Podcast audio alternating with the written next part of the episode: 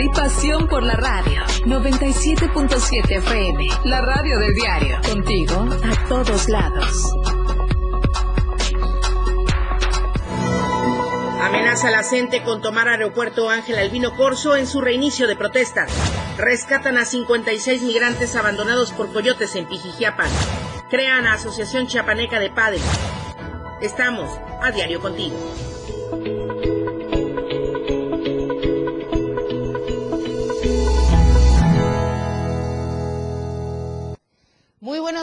Muchísimas gracias por estar con nosotros a través del 97.7 de FM, la radio del diario, y por supuesto a través de las diferentes plataformas digitales de Diario de Chiapas, Multimedia. Mi nombre es Lucero Rodríguez Ovilla.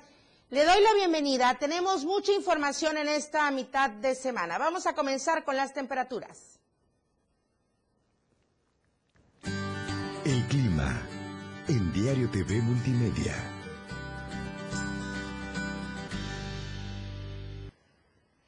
Miércoles 4 de mayo de 2022, Tuxtla Gutiérrez, podríamos alcanzar una temperatura máxima de 36 grados y una mínima de 21 grados.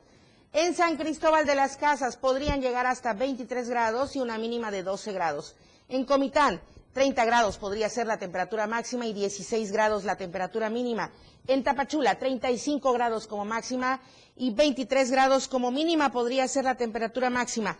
La región Valle Soque presenta condiciones atmosféricas muy altas, mientras que la región Frailesca tiene condiciones altas y esto es propicio para que se desarrollen incendios. Hay que estar muy atentos siempre a las recomendaciones de protección civil. Vamos a iniciar de lleno con la información, porque ya se acerca el 15 de mayo y con ello no solamente la felicitación para los maestros, también las movilizaciones que estarán encabezando por parte de la Coordinadora Nacional de Trabajadores de la Educación. Voy a comentarle que integrantes de esta coordinadora, de la CENTE, dieron a conocer que se realizarán diversas movilizaciones a partir justamente del próximo 15 de mayo. José Luis Pavel Guevara, miembro de la Comisión de Educación de la CENTE, señaló que se tiene previsto que sea un contingente de 2.000 maestros chiapanecos que se trasladarán a la Ciudad de México para la protesta nacional, por lo que podrían incrementar el número para dar a conocer diversas peticiones y también las acciones que se tendrán en esta jornada de lucha acordada en la asamblea pasada. En tanto, las fechas para las movilizaciones en Chiapas están por definirse, pero, pero, atención aquí, sobre todo para quienes van a viajar, ya advirtieron con un posible bloqueo al acceso del Aeropuerto Internacional Ángel Albino Corso. Las movilizaciones podrían ser de 24, 48 o 72 horas y estarían considerando las casetas, los bloqueos carreteros, incluso, como ya le decía, la toma del Aeropuerto Internacional Ángel Albino Corso. Estas acciones se determinarán en el marco de la Asamblea Estatal en la que más de 30 mil trabajadores de la educación en Chiapas saldrán a movilizarse. Los maestros están demandando pago de adeudos a quienes han trabajado dos años atrás, el reconocimiento de 700 maestros, el respeto a la bilateralidad CEP y CENTE, la reinstalación de 33 maestros cesados, y la reactivación de las cajas de ahorro en el Estado. Y hasta el momento, instancias federales no los han atendido ni resuelto en las peticiones de su pliego petitorio. Y es por ello que estarán ya pues accionando en estas fechas. Ya se avisora justamente mitad de mes y con ello estas acciones de la Coordinadora Nacional de Trabajadores de la Educación con presencia con la, con la sección 7 del Sindicato Nacional de Trabajadores de la Educación aquí en el estado de Chiapas. Bien, vamos a ir a otra información, una labor que es de reconocimiento total. Los bomberos, sobre todo los bomberos forestales, y el día de hoy están enmarcando su fecha de celebración, sobre todo para que se les reconozca el trabajo y el riesgo que ponen en sus labores. Mi compañero Ainer González con la información.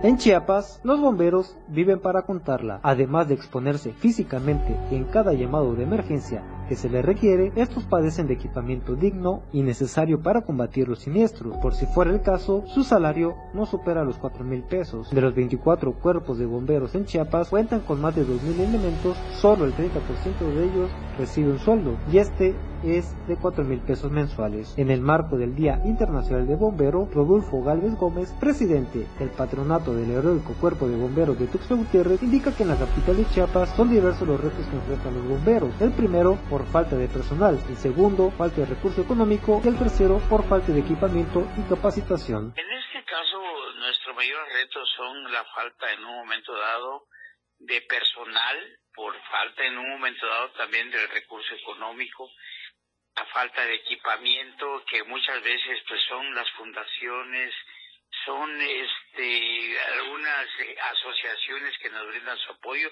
ya sea del extranjero allá en Europa o ya sean de Estados Unidos.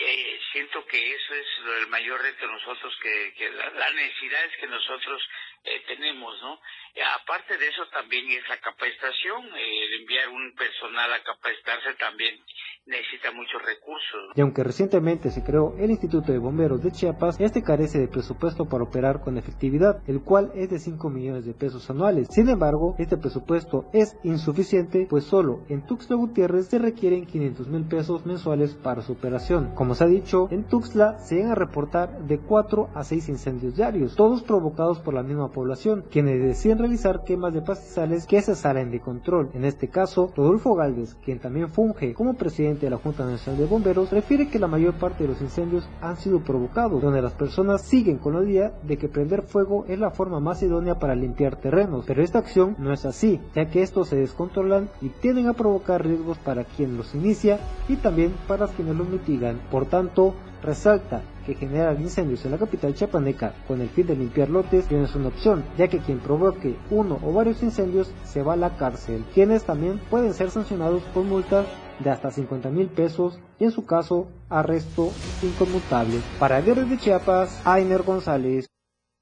Salario de 4 mil pesos a los bomberos, al heroico cuerpo de bomberos, quienes arriesgan su vida. Muchísimas gracias por salvaguardar nuestra integridad a pesar de la necesidad que tenemos y por ello algunos incendios que se suscitan. Muchísimas gracias. Nuestro agradecimiento, nuestro reconocimiento no solo a los bomberos forestales, a todos los bomberos en este 4 de mayo. Muchísimas gracias. Voy a enlazarme con mi compañero Edgar Castillo hasta Tonalá porque el día de ayer estuvieron desalojando a vendedores ambulantes que aparentemente están obstruyendo la vialidad. ¿Cómo se ha tomado esta situación allá en Tonalá? Muy buenos días, Edgar. Pero muy buenos días, así, así es, efectivamente, funcionarios del Ayuntamiento Tonalteco, a través del área de desarrollo urbano y de vialidad municipal, llevaron a cabo el desalojo de los vendedores ambulantes que obstruyen la vialidad en las banquetas alrededor de la central de abastos. Los funcionarios dijeron que son quejas de los propios comerciantes establecidos que interpusieron quejas ante la autoridad municipal para un reordenamiento de, vialidad. Muchas personas de la tercera edad y discapacitados no pueden transitar en las banquetas porque los vendedores ambulantes obstruyen el paso. El desalojo se realizó en las avenidas Juárez, calle Independencia, 5 de Mayo y alrededor de todos los este esta periferia. Eh, fue a cargo de los empleados de este gobierno municipal 2021-2024 a cargo de Natividad de los Santos Miranda, quienes están cumpliendo con la ley del ordenamiento de vialidad. Es lo que sostuvieron. Así también algunos propietarios de establecimientos y locatarios dieron a conocer que muchos de estos vendedores ambulantes vienen de otros estados y hasta del país de Guatemala a comercializar aquí sus productos dijeron que se debe de fortalecer la economía local para poder eh, combatir esta ambulantaje en el municipio de Tonalá, Chiapas.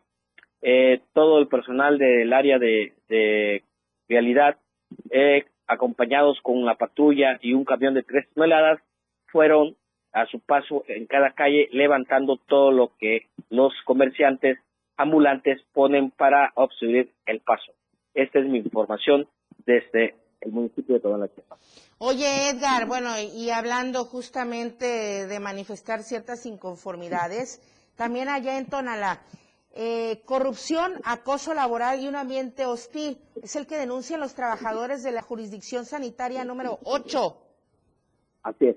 Nos hicieron llegar trabajadores de salud de la jurisdicción sanitaria número 8 un este un texto donde se ellos se pronuncian en contra del jefe de la jurisdicción sanitaria número 8 eh, a cargo de este bueno eh, de Carlos Alberto Cuesta Rivera eh, que es el que se está eh, entablando un altercado con los trabajadores.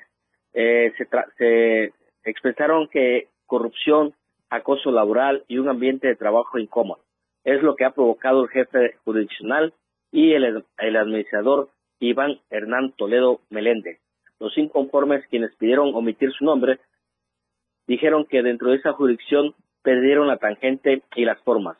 En una opinión generalizada, la actitud déspota y ruin para los trabajadores tal es el grado que ya no entablan conversación con el jefe jurisdiccional Carlos Alberto Cuesta Rivera. Sus respuestas son robóticas y automatizadas. Las cosas son como él quiere y a su modo. Todas estas injusticias entre el administrador, quienes son cómplices de los desvíos de recursos, no hay un lápiz ni mucho menos recursos económicos para insumos y medicamentos en el distrito de salud que comprende Arriaga, Tonalá y Pisijiapa. Eso es lo que argumentaron trabajadores de la salud en esta jurisdicción sanitaria número 8. Ese es mi reporte del municipio de Tonalá. Muchísimas gracias, Edgar Castillo. Estaremos atentos de estos dos asuntos, tanto el ambulantaje eh, por parte del ayuntamiento como la jurisdicción sanitaria con este ambiente de presunta hostilidad. Vamos a ir con más información porque tenemos la encuesta que circula durante esta semana. La pregunta, ¿estás de acuerdo en que la sociedad ejerza justicia por propia mano contra asaltantes? Usted puede contestar sí, no, y nosotros estaremos atentos a sus respuestas y mi compañero Efraín Meneses estará dando los resultados el próximo viernes a las 7 de la noche en punto en Chiapas al cierre. Voy a ir ahora con mi compañera Janet Hernández a la zona altos porque en Mitzitón podría firmarse por fin un pacto de civilidad entre católicos y evangélicos. Muy buenos días, Janet. Hola Lucero, muy buenos días. Te saludo a San Cristóbal para informarte que la comunidad de Michitón, municipio de San Cristóbal, podría firmar pactos de civilidad para buscar la paz entre los católicos y evangélicos, así lo informó Edras Alonso González, líder de Alas de Águila y Ejército de Dios. Dijo que luego del ingreso del Ejército Mexicano, Guardia Nacional, Policía Estatal y Municipal, así como Ministerios Públicos y la Delegación de Gobierno en la comunidad, es una señal de que en los próximos días o meses los católicos y evangélicos terminarán con el problema que tienen en ese lugar expresó que el recorrido que están llevando a cabo los uniformados y autoridades en los tres niveles de gobierno significa que un día la comunidad de Michitón vivirá en paz. Alonso González indicó que a pesar de que hay más de, de 200 familias evangélicas desplazadas, no existe odio por parte de los evangélicos.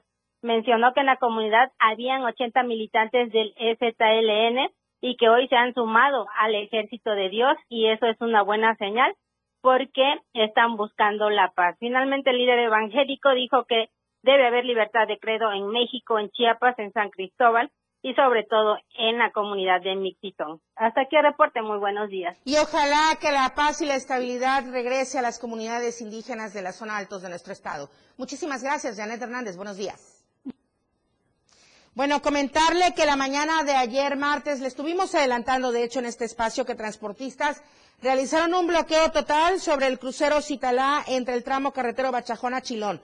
Los mototaxis del pueblo de Bachajón eh, se manifestaron porque el pasado lunes 2 de mayo dos conductores de mototaxis fueron golpeados por la comunidad de Jucutón por los choferes de la UTB, quienes prohíben el paso a cualquier otro transporte. Autoridades municipales, la delegación de gobierno y la delegación de transporte sostuvieron una reunión desde el día de ayer con ambos grupos para que se establezca el acuerdo. Bueno, y de esta información que lamentamos muchísimo dar, familiares y amigos, también comunicadores, asistieron la noche de este lunes a los funerales de la periodista Concepción Villafuerte Blanco. Fue oficiada por el sacerdote Pablo Iraberren. La también defensora de derechos humanos, Concepción Villafuerte, falleció la noche del pasado domingo, hay que recordarlo, en un hospital en San Cristóbal de las Casas, donde fue internada tras sufrir un preinfarto. Su cuerpo fue velado en una funeraria al sur de San Cristóbal de las Casas y la mañana de ayer martes sus restos fueron trasladados hacia la capital Tuxtla Gutiérrez para su cremación.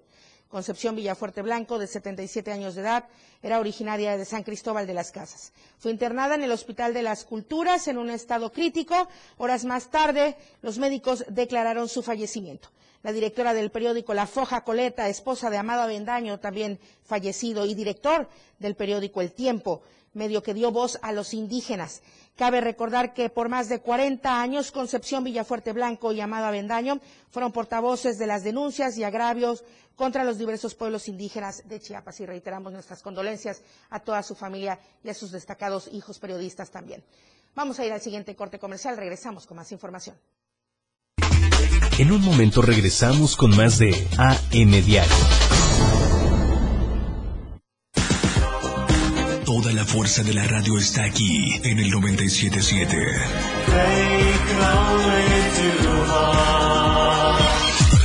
Las 8 con 16 minutos.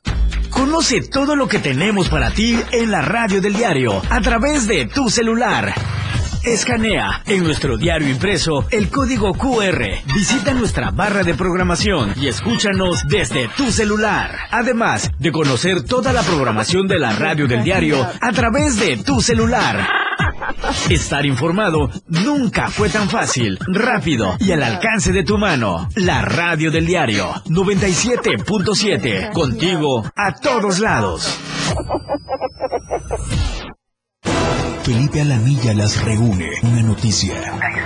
Una denuncia. De lunes a viernes de 10 a 11 de la mañana por la radio del diario. Denuncia pública. El espacio en radio para que su denuncia sea escuchada. Para que su voz tenga eco. 97.7. Contigo a todos lados. Fundación Toledo es una organización enfocada en la educación desde nuestra fundación hemos realizado varios proyectos para poder llevar a cabo nuestro objetivo principal, apoyar la educación en Chiapas, especialmente en las zonas rurales marginadas. A pesar de ser una organización joven, somos apasionados de lo que hacemos y entendemos que la educación juega un papel importantísimo en las personas, ya que ésta se ve reflejada en el desarrollo de su país. Para conocer más de nosotros, visita nuestras redes sociales en Facebook e Instagram como Fundación Toledo y nuestra página web en www.fundaciontoledo.org. Aquí no se habla mal, se dice lo que es. Salud física y mental música, notas y movimiento. Sinergia, estática, ruido y silencio. Somos un todo que provoca cambios y nosotros queremos que nos acompañes para poder hacerlo juntos y en positivo. Y deshacernos de lo que nos estorba. Acompáñanos de lunes a viernes en Mandala. A partir de las 11 de la mañana a través del 97.7 de FM. Evolución sin límites. Contacto directo. 961 61 228 60. Contigo a todos lados. 977. La radio del diario. Continuamos con más de AM Diario.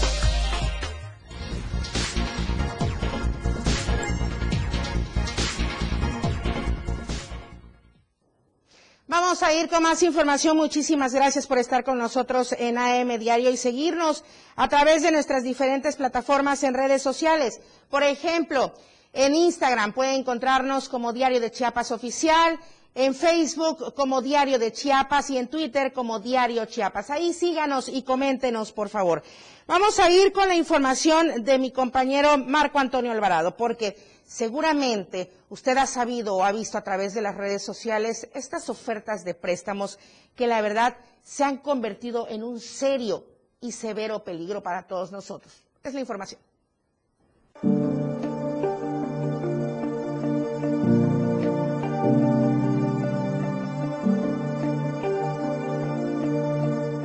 Tenga mucho cuidado con las aplicaciones telefónicas que ofrecen préstamos sin importar el estatus en el buró de crédito. Y es que cada vez son más las personas que están arrepentidas de haber descargado y solicitado uno de estos créditos, que van desde los 500 pesos hasta los 50 mil. Aplicaciones como Tala Dinero, Pop Crédito, Alfa Crédito y Cashbox se encuentran en la tienda virtual de Google. No cuentan con ninguna representación física, ni oficinas, ni personal son empresas fantasma que aprovechando la falta de regulación en Internet defraudan, extorsionan, acosan y amenazan a sus clientes. La cobranza que realizan no solo es ilegal, sino abusiva y grosera, ya que usando la lista de contactos de los acreedores, distribuyen mensajes en los que advierten y lanzan acusaciones. Lo más grave es que las personas que descargan alguna de estas aplicaciones permiten sin saberlo que éstas controlen el directorio telefónico, la galería de imágenes, la cámara, el micrófono y el localizador GPS. Tenga mucho cuidado con estas aplicaciones de las que tampoco se sabe cuál es el origen del dinero que ofrecen. Para Diario de Chiapas, Marco Antonio Alvarado. Ojo y atención aquí. Podríamos estar incurriendo en un delito federal si se nos ocurriera comercializar con la sangre. Atención a quienes así lo han pensado o ha pasado por su mente hasta 17 años de prisión.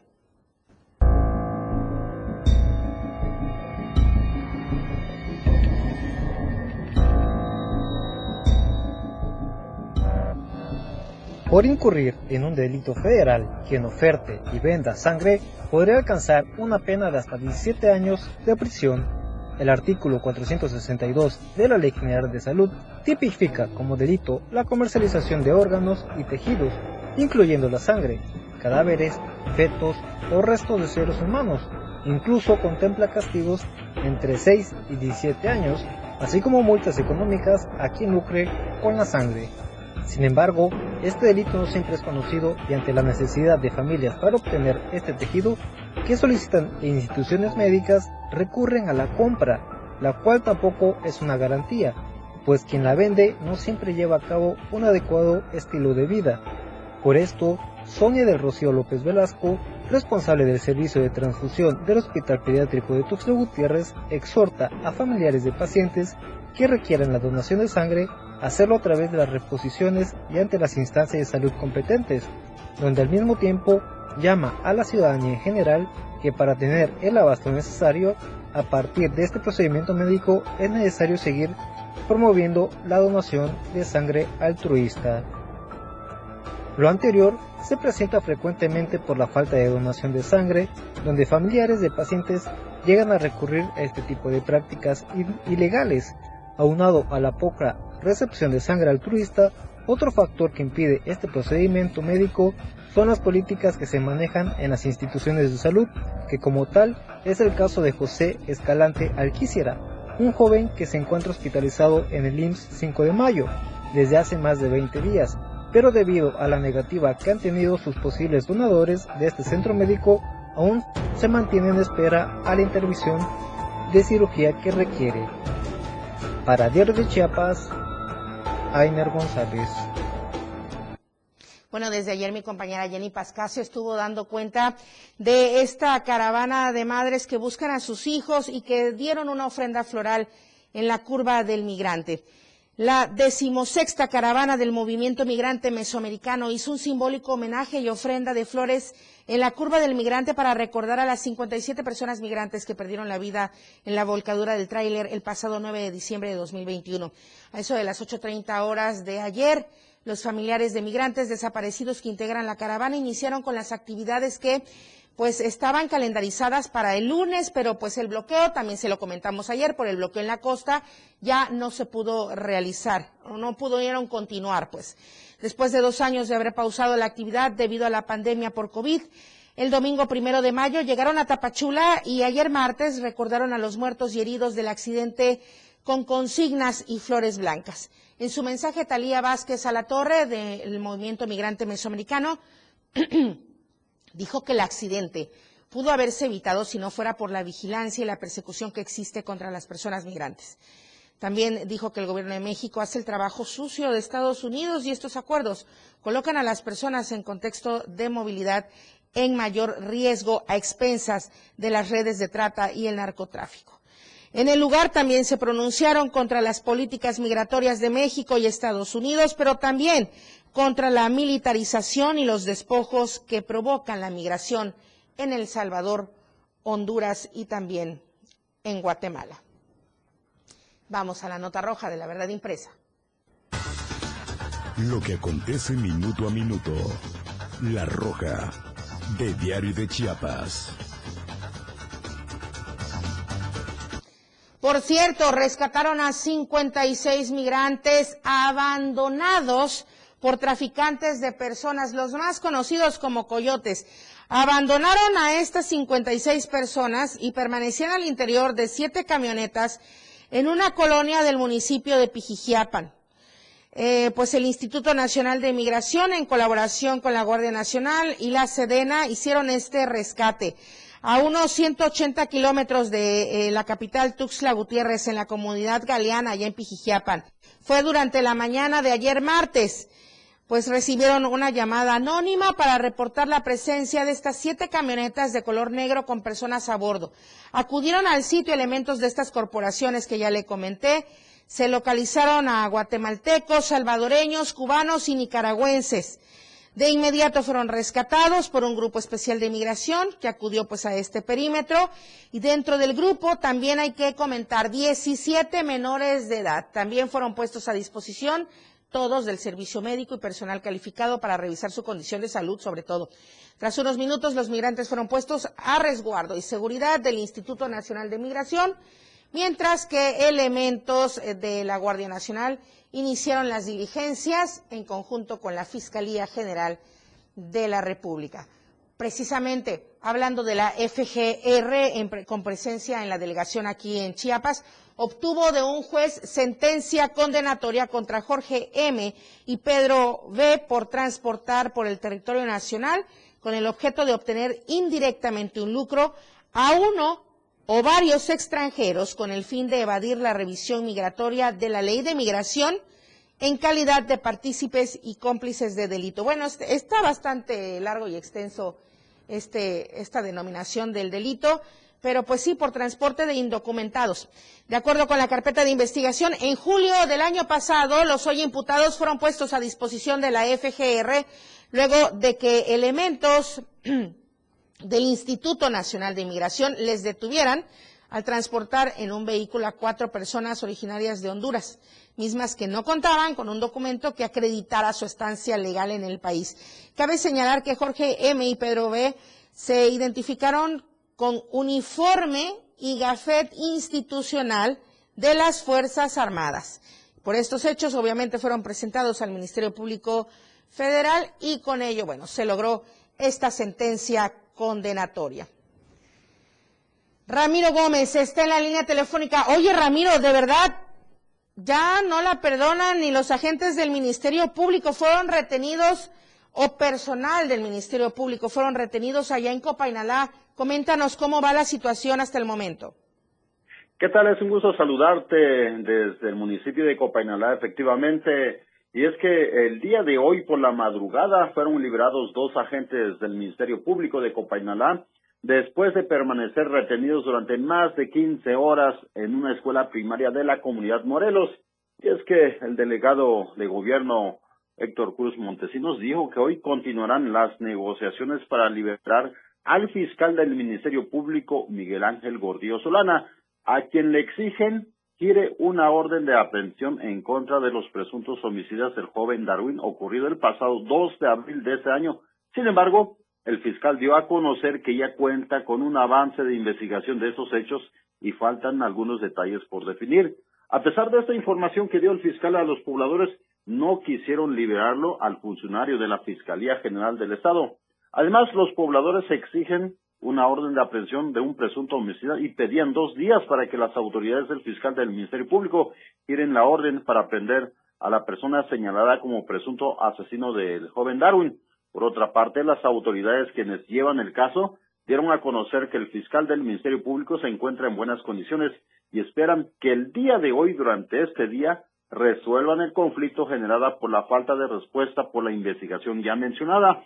Pues aquí en este municipio, en las comunidades, pues así se arreglan las situaciones y hace cinco años ocurrió un caso similar. Un agente del Ministerio Público también fue retenido y llevado a la misma comunidad, comunidad de Morelos. Hay un historial, pues, la forma como exigen a los funcionarios para que puedan eh, agilizar las investigaciones en esta zona Mezcalapa. Mi reporte para Diario de Chiapas. Muchísimas gracias, Ramiro Gómez. Muy buenos días. Vamos a ir al siguiente corte comercial. Regresamos con la información deportiva. Al regreso, más noticias, la radio del diario. 97.7 FM, XHGTC, Radio en Evolución Sin Límites. La radio del diario, contigo a todos lados. 97.7. La radio del diario. Más música en tu radio. Lanzando nuestra señal desde la torre digital del diario de Chiapas. Libramiento Surponiente 1999. 97.7. Desde Tuxtla Gutiérrez, Chiapas, México. XHGTC, la radio del diario. Contacto directo 961-612-2860. Cabina 961-612-2860. Escúchanos también en línea. www.diariodechiapas.com Diagonal Radio. 97.7. La radio del diario. Más música en tu radio. Las 8. Con 31 minutos. Espacio para niños de 0 a 100 años ya está aquí. Un espacio donde la magia de la imaginación crea grandes historias. Relatos, cuentos, música y mucha diversión. Y disfruta de un mundo único que la radio del diario tiene para ti. El momento de abrir la cajita mágica. Toda la magia está contigo. Todos los domingos de 11 a 12 del día. En la cajita mágica. La radio del diario 97.7 contigo a todos lados.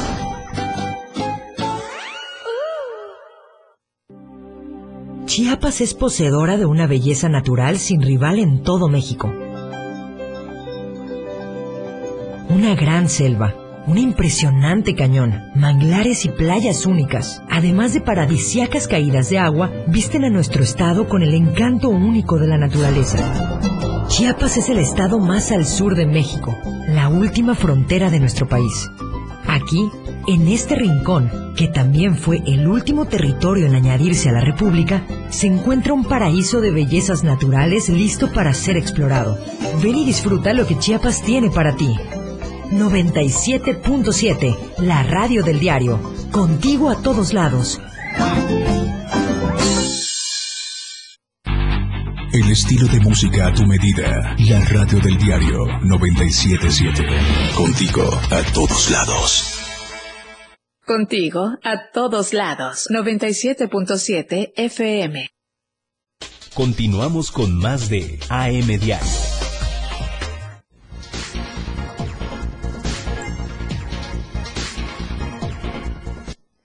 Estamos de regreso en AM Diario y con la información deportiva. Jorge Mazariegos, muy buenos días. La escena global del deporte con Jorge Mazariegos.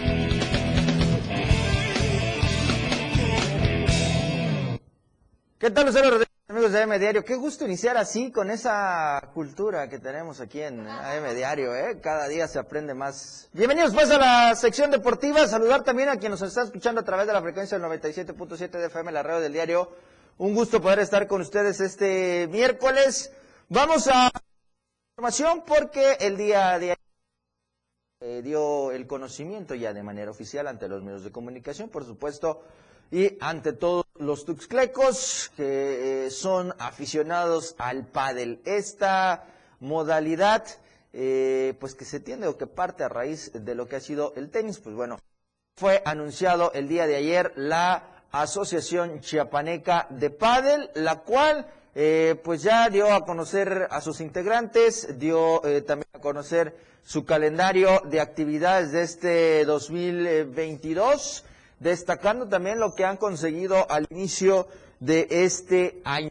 Así que eh, ahora el pádel ya tiene un gremio que los pueda regir, ya están con los trabajos que se busca para poder proyectar más las actividades, no solo en Tuxtla Gutiérrez, dieron a conocer también que otro eh, club en eh, Tapachula, así que eh, en conjunto estarán buscando pues de que todas estas actividades en el pádel puedan destacarse en nuestra entidad y también pues que los chapanecos puedan estar activos de manera nacional. ¿Cómo quedó conformada el consejo directivo de esta asociación chapaneca? Pues bueno, les comento que estará siendo presidido por Mario Franco Antuñano, él eh, llevará las riendas de esta asociación, seguida de la vicepresidente Yail Aime Michel Velasco.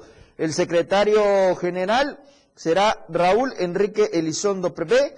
El tesorero es Víctor Bermúdez Hernández. El comisario quedó Eduardo Díaz de León del Pino. Y el vocal 1 es Jorge Arturo Coutinho Moreno, mientras que el vocal 2 es Jorge Hugo Zambrano Mandujano. La asociación también dio a conocer que han hecho par de actividades en eh, Tuxtla Gutiérrez. Eh, una de ellas lo han hecho precisamente eh, en estas instalaciones que ustedes ven a quienes nos están siguiendo a través de las plataformas digitales del Diario de Chiapas. Para que nos escuchen a través de la frecuencia 97.7, pues les comento estas instalaciones del Wallis Padres Club, Padre Club, perdón, que está instalado aquí en la novena sur poniente. Ahí están estas instalaciones que han eh, sido eh, pues creadas precisamente para que todos los amantes a estas disciplinas puedan eh, estar activos. Es ahí donde se ha llevado par de torneos y también se ha destacado la participación que han tenido en otros estados. En el primero, en el primer torneo de carácter estatal que tuvieron, participaron 69 parejas. En el segundo participaron 70.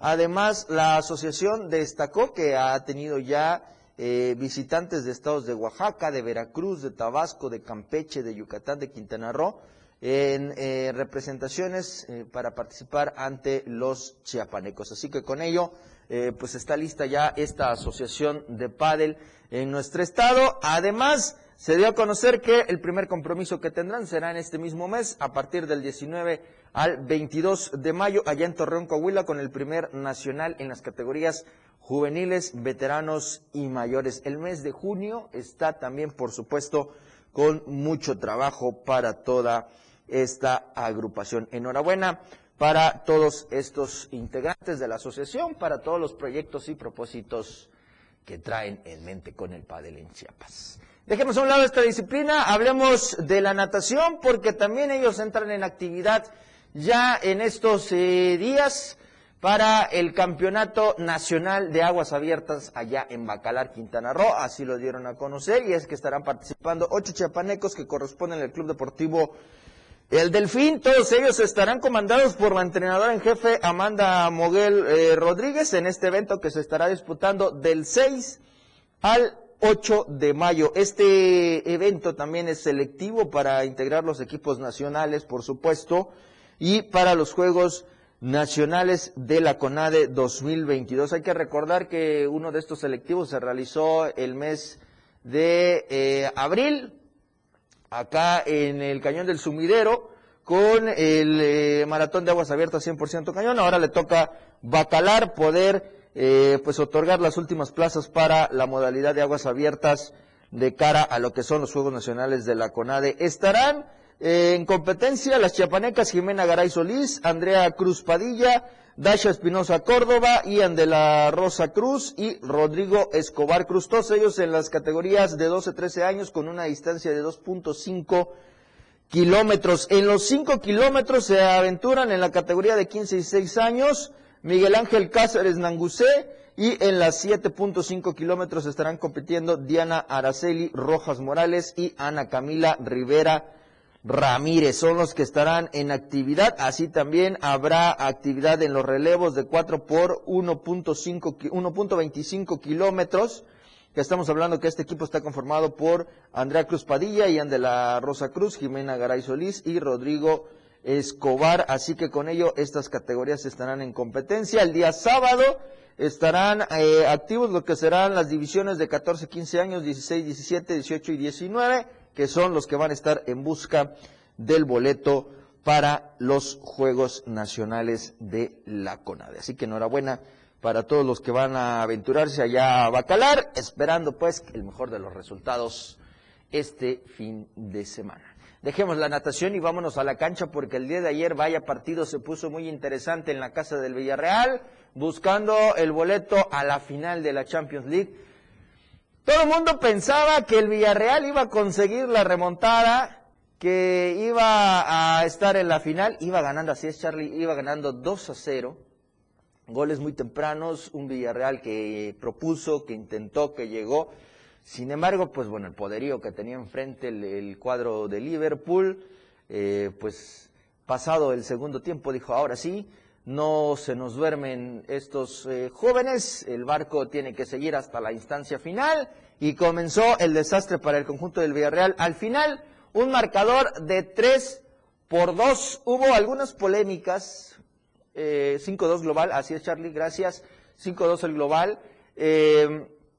Al final hubo polémicas con el tema del arbitraje, algunos, eh, algunas faltas o algunas eh, eh, ocupaciones que quizá pensaban podría haber la instancia de los penales en este encuentro, pero bueno, al final el silbante decretó que no, estuvo el apoyo del VAR y bueno, el Villarreal le intentó, le luchó, pero no le alcanzó, así que 5 a 2 el global, 3 por 2 la vuelta, 2 a 0 la ida. El Liverpool es el primer finalista de la UEFA Champions League. El día de hoy conocerán al siguiente finalista. Dos de la tarde allá en el Santiago Bernabéu, hora del tiempo de México, por supuesto el centro de México. Eh, dos de la tarde el Real Madrid estará recibiendo al Manchester City. Un partido fenomenal que fue el partido de ida, vaya la redundancia, el juego de ida y eh, ahora el partido de vuelta se espera que el conjunto merengue, pues bueno, pueda hacer la remontada. Se presenta ya hoy en su casa como el nuevo campeón de la Liga de España. Un motivante más quizá para buscar eh, avanzar a la siguiente ronda. Así que con ello eh, estará el juego 2 de la tarde para que usted lo sintonice. Después de la remontada, por supuesto, ya sabe que a través del 97.7 de FM a la una de la tarde, usted ya le tiene que estar sintonizando a la remontada Lucero, porque vamos a estar platicando de mucha información deportiva junto a Eduardo Solís. Vamos a platicar del juego del día de ayer de la primera semifinal. Vamos a ver qué se puede presentar el día de hoy entre este partido de la Champions. Vamos a tener entrevista, por supuesto. Viene hoy Eduardo eh, Díaz, que es el eh, secretario, el comisionado, perdón, de la Asociación de Padel para que nos platique todos los proyectos, todos los propósitos que se tiene con este nuevo gremio. Así que los esperamos una de la tarde a través del 97.7 de FM, la red del diario con la remontada y terminada la remontada, ahora sí todos nos vamos a ver el segundo juego de semifinales de la UEFA Champions League para que estemos en contacto y en contexto con todo lo que sucede allá en Europa. Lucero Rodríguez, que tengas un excelente miércoles ya mitad de semana.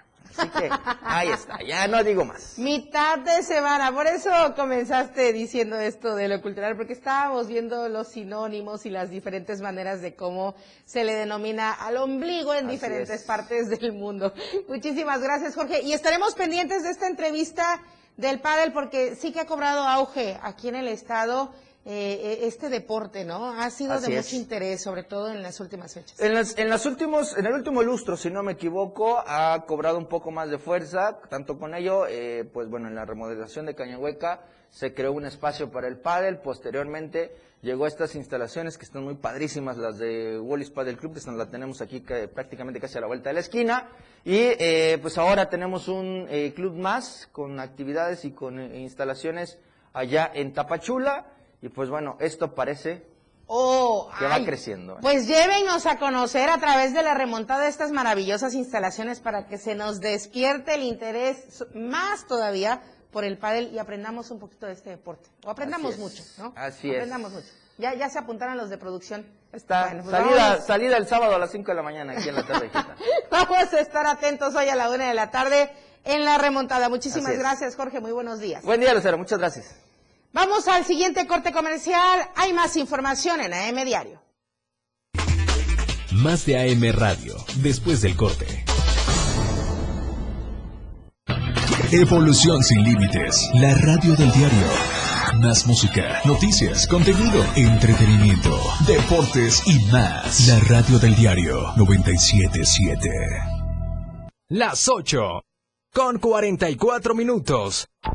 La mejor manera de estar informado desde muy temprano está en AM Diario, lunes a viernes de 8 a 9 de la mañana con Lucero Rodríguez. Desde el amanecer, noticias cercanas a la gente. Así son las noticias. Para que usted esté informado con lo más relevante de Chiapas, México y el mundo. En la radio del diario, comprometido siempre con usted. 97.7 AM Diario con Lucero Rodríguez. La escena global del deporte.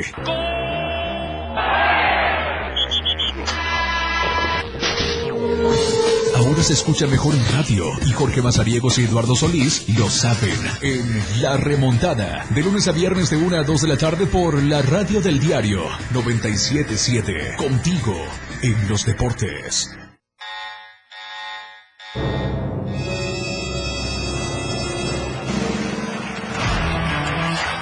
Los 60 minutos más prendidos e irreverentes en radio. Con el patrón. Él te lleva de la mano con temas actuales, música invitados. Lo más trendy en redes sociales y lo mejor. Te llevan paso a paso con el mejor ambiente en radio. Después de todo, con el patrón. De lunes a viernes de 6 a 7 de la noche por la radio del diario 977. El patrón contigo. A todos lados. Después de todo, ¿acaso hay otro? Ahora el rock puede sentirlo en radio. La radio del diario te presenta el mejor rock que marcó toda una historia a través de los años. Miguel Sengar tiene para ti la mejor selección musical del rock y la radio del diario te lo presenta de lunes a viernes de 8 a 9 de la noche. Rock Show con Miguel Sengar en la radio del diario 97.7 contigo en el rock a todos lados. La radio del diario 97.7 FM. La radio del diario 977. El estilo de música a tu medida. La radio del diario 97.7 FM. Amor y pasión por la radio. 97.7 FM. La radio del diario. Contigo a todos lados. Las noticias que impactan están en AM Diario. Estamos de regreso en AM Diario y dando seguimiento a este tema de la Fiscalía.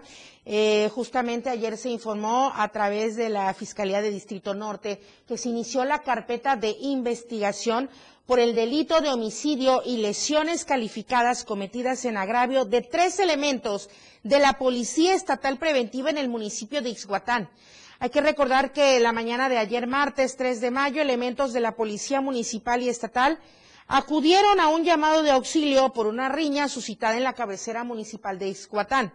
Al arribar, eh, pues observaron a seis personas del sexo masculino, trataron de detenerles, uno de ellos, accionó su arma de fuego en contra de los policías, lesionando a Pablo N., Joaquín N. y Ernesto N. Este último falleció momentos después de ingresar al hospital. En el lugar de los hechos se hallaron varios casquillos percutidos. Los agresores ya fueron identificados y las corporaciones policíacas mantienen un operativo en la zona para detenerlos. Se solicitarán las órdenes de aprehensión correspondientes. Pues sí, qué lamentable situación, un eh, elemento pues caído durante sus labores. Además, le comento que un hombre fue herido de gravedad por arma blanca la tarde de ayer martes en la segunda calle de la colonia Los Pinos, al sur de San Cristóbal de las Casas. Vecinos del lugar pidieron apoyo, por lo que de inmediato acudieron al lugar paramédicos de Cruz Roja, pero cuando era trasladado al Hospital de las Culturas, la víctima falleció, ya que pues, se había desangrado. Hasta el momento, el hoyo oxiso se encuentra en calidad de desconocido y las autoridades tampoco revelaron la posible identidad del agresor o el móvil de esta agresión. Información de mi compañera Janet Hernández. Y también, de verdad, de verdad, todas las empresas, sobre todo de transporte turístico, atentos, atentos. Sobre todo por el servicio que brindan a la ciudadanía. Mire, este, este caso que ocurrió el día de ayer, un vehículo, una unidad de transporte de pasajeros de la empresa Rápidos del Sur, comenzó a arder así, puff, de la nada. Las llamas empezaron a esparcirse de forma repentina. Esto fue en el tramo carretero Arriaga-Tapanatepec. Los hechos tuvieron lugar alrededor de las 7.30 de la tarde del lunes y en el retén policíaco ubicado en el tramo Arriaga-Tapanatepec a la altura de la entrada de la colonia La Azteca. Y de acuerdo con los testigos, el vehículo empezó a quemarse estaba siendo en este punto operativo, registrado por las autoridades, verificado, y de repente empezaron las llamas. Obviamente los pasajeros se bajaron rapidísimo del lugar, no esperaron ni decir agua va, y bueno, los eh, diferentes elementos policíacos acudieron para apoyar, para sofocar el fuego en esta unidad. Lamentable situación. Sí, pues, ¿y dónde quedaron las maletas? Dice Charlie. Bueno, esperemos que todo esté en orden. Voy a ir con mi compañero Edgar Omar Ruiz allá en Ocosocuautla porque comuneros están lanzando esta alerta de secuestro y las autoridades piden calma a la ciudadanía. Edgar Omar, muy buenos días. Especialmente, muy buenos días, especialmente muy buenos días, hoy, muy buenos efectivamente. Ah, muchas gracias, muchas gracias. este, Mira, sí, Lucero, fíjate que aquí en el municipio de Cozocuautla, en la comunidad de Guadalupe Victoria y en las eh, comunidades aledañas como es Meregildo Galeana, Vicente Guerrero y, Ignacio Zaragoza, comenzó a circular un mensaje en las redes sociales en donde decían que sujetos a bordo de una camioneta blanca intentaron robar cuatro niños y que los vecinos habían acudido a ayudarlos y que no lograron su cometido en el mismo mensaje mencionan que las dos personas que aparentemente habían intentado secuestrar a estos niños estaban detenidas y que estaban en la comandancia municipal. Sin embargo, autoridades de seguridad desmintieron este mensaje, dijeron que no hubo tal este intento de secuestro y que tampoco había personas detenidas como lo hacían saber en el mensaje. Eh, asimismo, llevaron a cabo operativos por toda la zona a fin de garantizar la seguridad de las personas. Afirmaron que es importante que la ciudadanía no tome cualquier mensaje por cierto, que primero verifique las fuentes, ya que esto crea cierto pánico. Detallaron que por la fiesta de la Santa Cruz es comúnmente ver diversas unidades de otras localidades, ya que llegan de visita a, a lo que es la feria de la Santa Cruz que se celebra en estas comunidades y creen que es eh, importante que no se tome a pecho como verdad estos mensajes, ya que puede implicar un riesgo para las quienes llegan incluso a bordo de este tipo de camionetas blancas y que normalmente por la confusión se puede prestar a agresiones.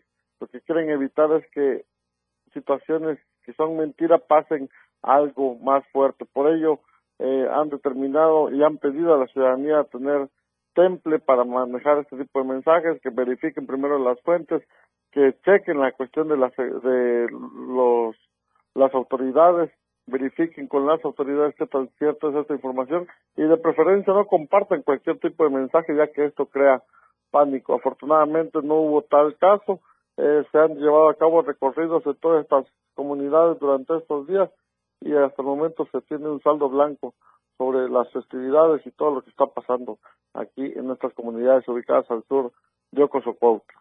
Y esperemos que...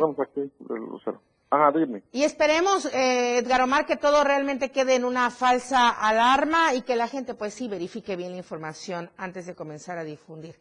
Pero Edgar Omar, decíamos que especialmente hoy es un gusto saludarte todos los días, pero hoy más estás de cumpleaños, Edgar Omar. Muchísimas felicidades a Edgar Omar Ruiz, nuestro corresponsal de Diario de Chiapas, para el impreso, para la radio y por supuesto para Diario TV Multimedia.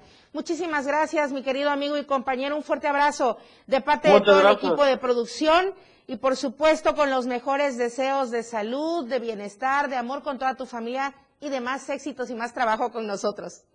Muchas gracias, qué gran detalle, sí, del diario el día de hoy me sorprendieron eh, con una imagen de mi cumpleaños y agradezco ese detalle que han tenido. para conmigo y muchas gracias a la producción y a todos los que forman parte de este gran equipo del Diario de Chiapas. Un abrazo y saludos. Es lo menos, Edgar Omar. Muchísimas gracias. Buen día, que la pases muy bien. Gracias, buen día, Lucero. Hasta luego. Nos, nos, vemos y nos escuchamos pronto. Y vamos a seguir con más información porque los operativos continúan en, el, en Malpaso, en toda esta zona. Agentes de la Fiscalía General del Estado y de la Policía Municipal, también de la Estatal Preventiva, así como elementos de caminos y de la Fiscalía de Recuperación de Vehículos, se han establecido en puntos estratégicos en toda esta zona para revisar las unidades que entran y salen. Esto debido a los reportes de la circulación de vehículos robados en la zona, por lo que autoridades de estas corporaciones han decidido actuar, y qué bueno, con acciones de operatividad a fin de encontrar aquellas unidades que tengan reporte de robo. También destacaron que en el operativo se hace la revisión a todos eh, los vehículos que transitan por la zona. Estos operativos serán de manera constante no solo en Malpaso, sino en toda la región de Mezcalapa, pues se busca reducir los índices delictivos de la zona, por lo que afirmaron que los retenes de revisión se estarán moviendo por puntos estratégicos en busca de garantizar la paz social. Allá en San Cristóbal de las Casas, un hombre fue detenido en la comunidad, bueno, más bien en la zona altos y allá en la comunidad Nazaret del municipio, hago más específico el dato, en el municipio de Teopisca, señalado de acosar a niñas y niños y fue señalado por los pobladores quienes determinaron encerrarlo en la cárcel de la comunidad. Luego de ser sorprendido acosando a menores de edad, cientos de pobladores hicieron sonar sus silbatos en señal de alarma.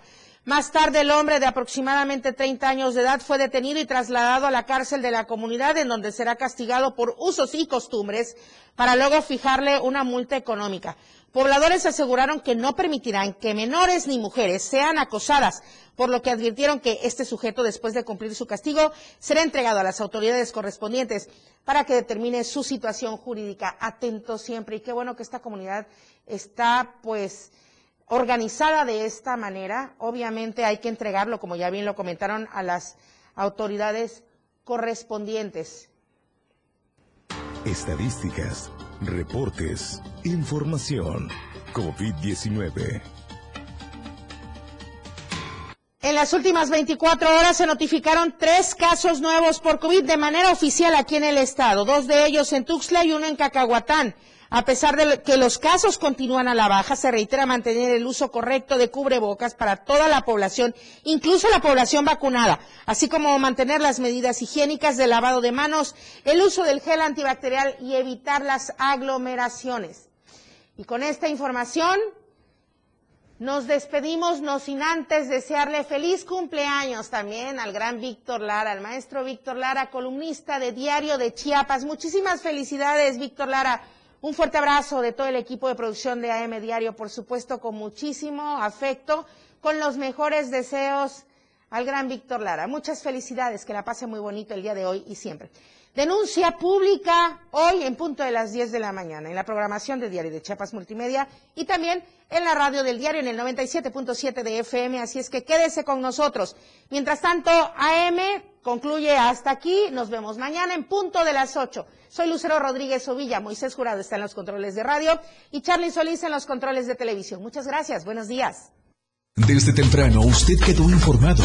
Aquí vemos la, la, incidencia delictiva. Empezaremos. AM Diario. Nuestro compromiso entregarle los sucesos que generan noticias. AM Diario. La noticia al momento por la radio del diario 97.7.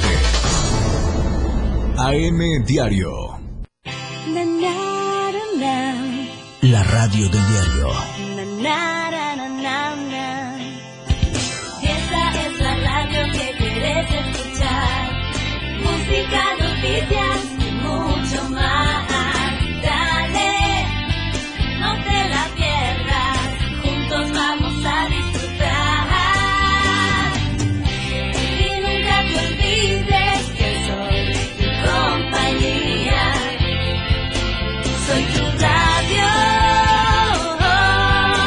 La radio del diario 97.7.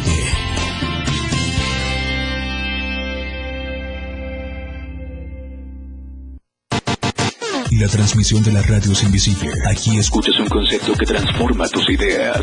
La radio del diario 97.7 FM. La radio que quieres escuchar.